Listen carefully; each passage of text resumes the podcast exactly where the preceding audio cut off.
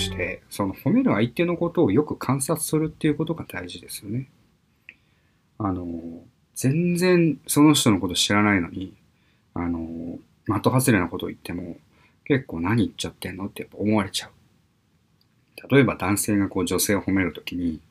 あの、女性が今日はちょっとおしゃれで気を使っていこうって思ったときに、まあ今日はネイルをちょっと頑張りましたと。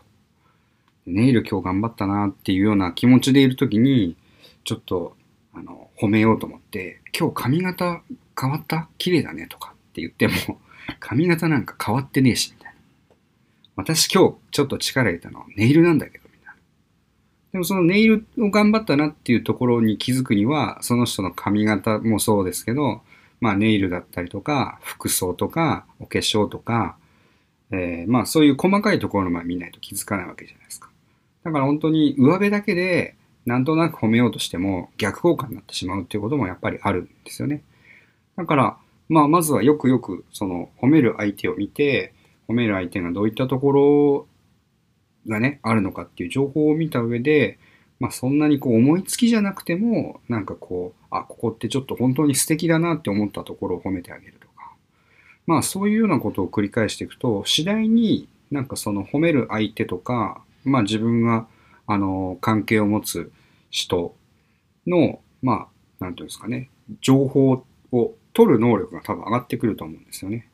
あ、この人はきっとこういうところに気を使ってるんじゃないかなとか、こんなところ褒められたら嬉しいんじゃないかなっていうのが徐々に分かってくると思うんですよ。だからまずは、まあその人をこう見て、この人ってどういうところ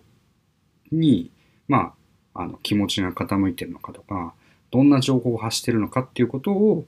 え、探していくっていうのがまず褒める第一歩じゃないかなというふうに思います。まああの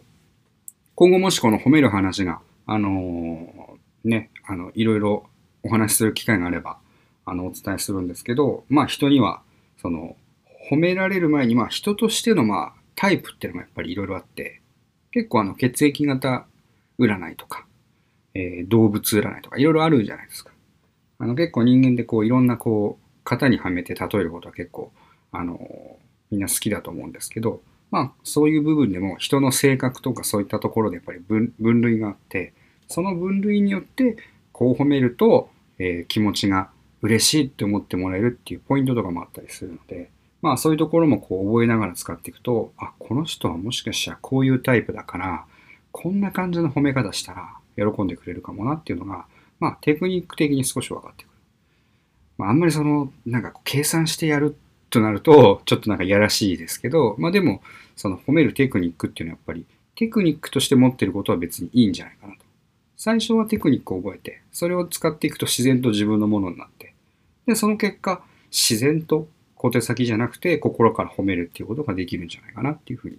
思います。あの、まあ今日はちょっとこう褒めることのなんかこう触りでしかないんですけど、えーまあ、人生でちょっと褒めるっていうことを少し意識してやっていくと、まあ、人生いい方向に傾いていくんじゃないかなっていうようなお話でした。